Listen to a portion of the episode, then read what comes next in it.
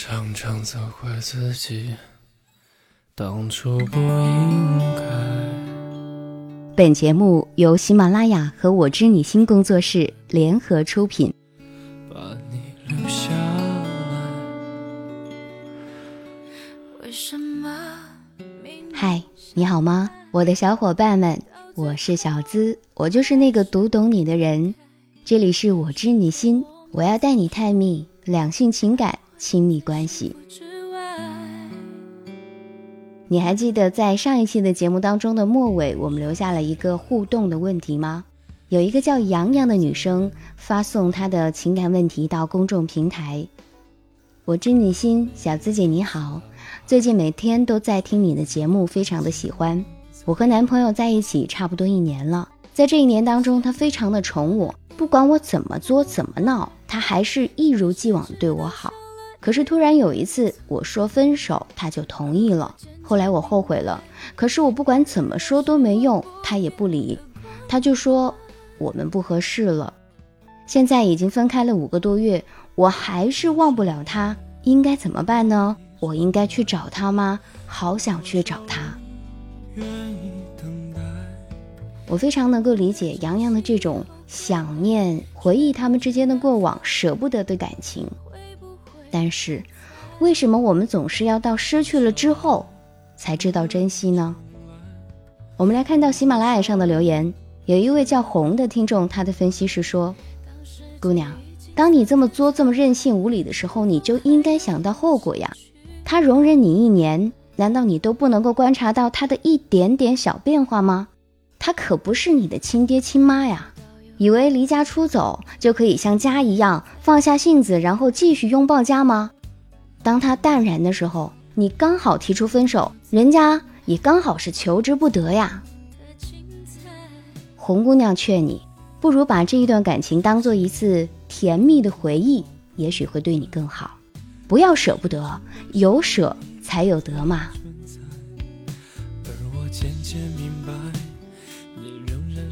不知道洋洋是否有听到我们的节目呢？那今天小资就要来跟你说一个关于肆意挥霍感情的故事。自己当初不应该。这是一个发生在一对小夫妻身上的故事。故事当中的女主人公，她的角色跟洋洋就非常的相似。到最后还是被分开。是否我们总是徘徊在上个周末，她和丈夫一同去郊游，岂料为了一点小事，两个人就发生了口角，结果败兴而归。回到家，她又向丈夫发脾气。过了一会儿，她便把自己反锁进了卧室，连续近十个小时不吃也不喝。每次都是这样，只要是和丈夫闹了别扭，她就会用绝食的自残方式来惩罚丈夫。最长的记录长达二十三个小时。我想这个女生应该不会胖啊，总是以不吃饭的方式来折磨自己。当她看到丈夫那副焦急悔恨的样子，她打心眼里感到快慰。这次也不例外。没过几个小时，丈夫就首先沉不住气了，先是在房门前来回的踱步，然后呢就轻轻的叩门，最后就重重的敲门。她始终不忍心再坚持，便打开房门。丈夫走进屋，不说一句话，满脸的无奈，用手拍了拍她的后脑勺，拉她去吃饭。过了很久，丈夫依然是沉默无语。她心想，这次是怎么了？按照以往的惯例，此时的丈夫应该是坐在她旁边，应该是不停的说笑话逗她开心才是呀。你在想什么？终于，她停住手中的筷子，首先打破沉闷的僵局。假如丈夫定睛看着她，在若干年以后，这屋子里面只剩下了你一个人，你又来闹绝食，谁会再来劝你吃饭呢？我我自己，那你呢？她不假思索地脱口而出：“先走了，或者弃你而去。丈夫一脸的平静，但平静的语调中多少透露着一点伤感。一切都有可能发生啊！那怎么可能？她从来没想过会失去丈夫的日子。平时她总是极尽乖戾，甚至还有点霸道，肆意发泄着自己的烦恼和不满。那分明是把她丈夫看作一座能够随便讨伐的家庭成员，或者是一个能够尽情宣泄的情感仓库。然而，丈夫不也仅仅是一个才大她不足三岁的大男孩吗？曾经就见过丈夫在她父母面前的真实神态，懒散、娇弱，这或许是丈夫在回家不多的时间里重温一番父母的关爱呵护吧。而在她的面前，却很少能够见到懒散和娇弱，相反。总是能够给他以至诚至真的关爱。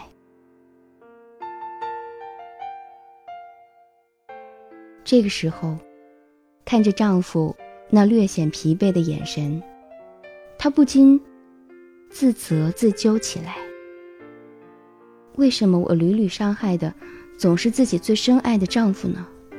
为什么我可以那么的不在乎他的感受？全因为自己认定了，只有丈夫能够接纳和包含她所有的过错，能够原谅她全部的缺点和任性，而且没有任何怨言呢。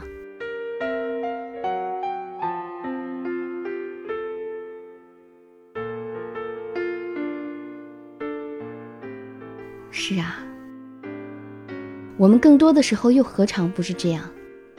与自己的另一半相处平平淡淡。有时候忽略甚至是厌恶对方的存在，却在分手的时候突然领悟到了对方的好，感受到了这分离的痛苦。我们感叹，有些人、有些事情，直到了失去才发现自己曾经拥有；有的时候，也直到失去了才开始学会珍惜。这是为什么呢？这到底有着什么样的心理状态呢？今天小资来跟你分析分析。你是否爱过？你爱他多过他爱你的人，你还记得吗？你是否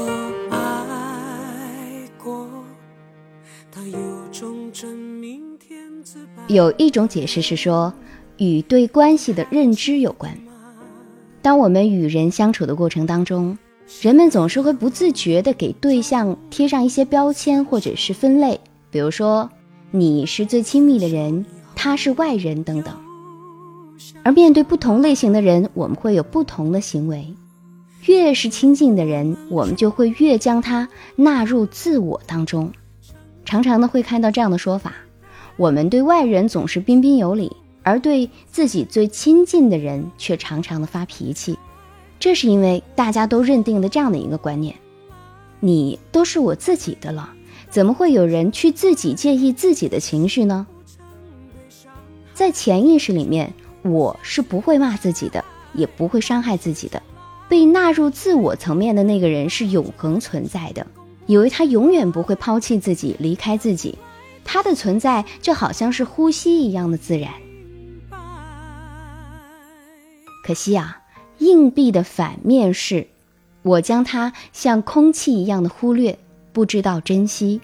而如果要分手了，那个恋人便要从自我的范畴移动到与自己无关的外人的范畴当中，这个角色的变换本身便会引起大家的注意，就像是将自我的这一部分活生生的割离出来了。这对任何人来说，其实都是会引起不适的，除非他曾经进入过自己的内心。我们再来听听第二种解释。第二种解释的原理呢是损失厌恶。科学家呢就曾经做过一个这样的有趣的实验，给大学中某班一半的学生一个普通的咖啡杯，然后呢，就要求他们将自己的杯子卖给剩下一半没有得到杯子的学生。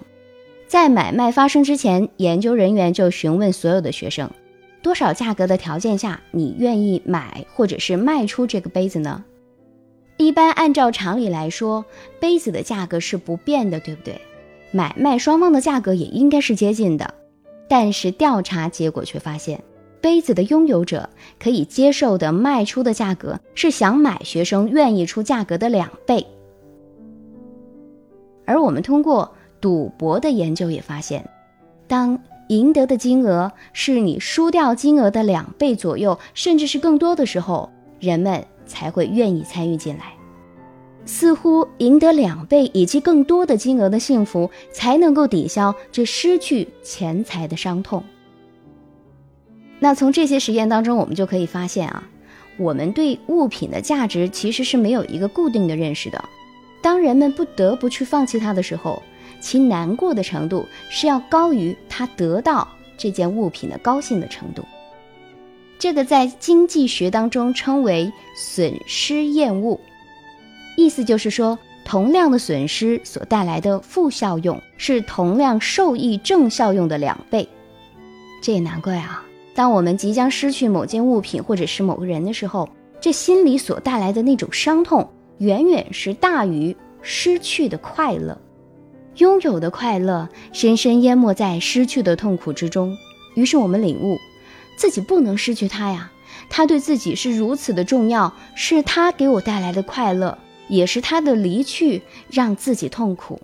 于是呢，就想方设法的留下它，好好的珍惜它。原来所有的所得所获，还不如这一夜的星空。你是否爱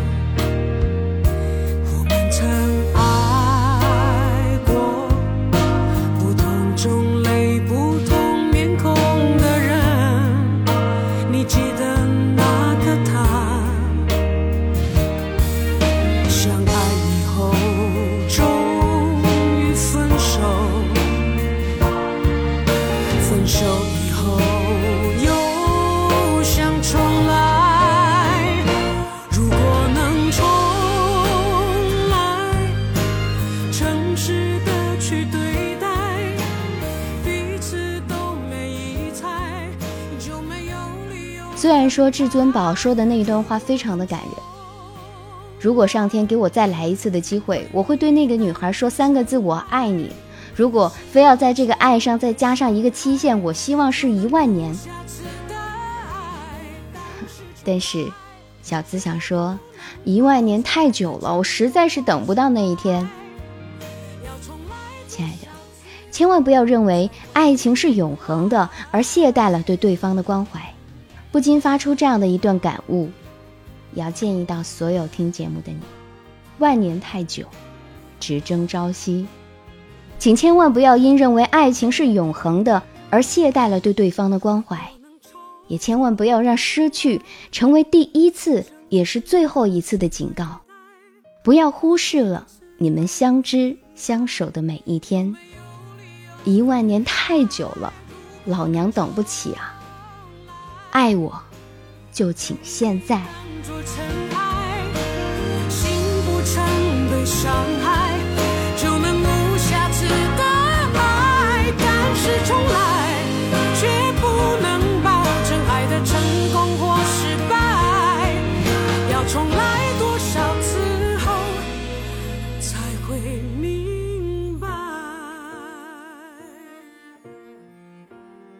这里是我知你心，我是小资，我就是那个读懂你的人。欢迎你通过公众微信号和我进行互动，把你的情感问题及故事发送至小资我知你心。只要在微信通讯录里面查找公众号“小资我知你心”就可以了。那如果你想成为我独一无二的个人微信好友的话，请记住，必须通过通关密语。通关密语呢是三个字，而且呢，在个人微信号里面，我们主要的交流方式是通过朋友圈。欢迎你通过朋友圈跟我一起来进行互动，我可以看到生活当中那个最真实的你，你可以感受到那个不一样的丰富多彩的小资。悄悄告诉你，个人微信号是小资的本名肖资琴，全拼五二零。通关密语，请听往期的节目哦。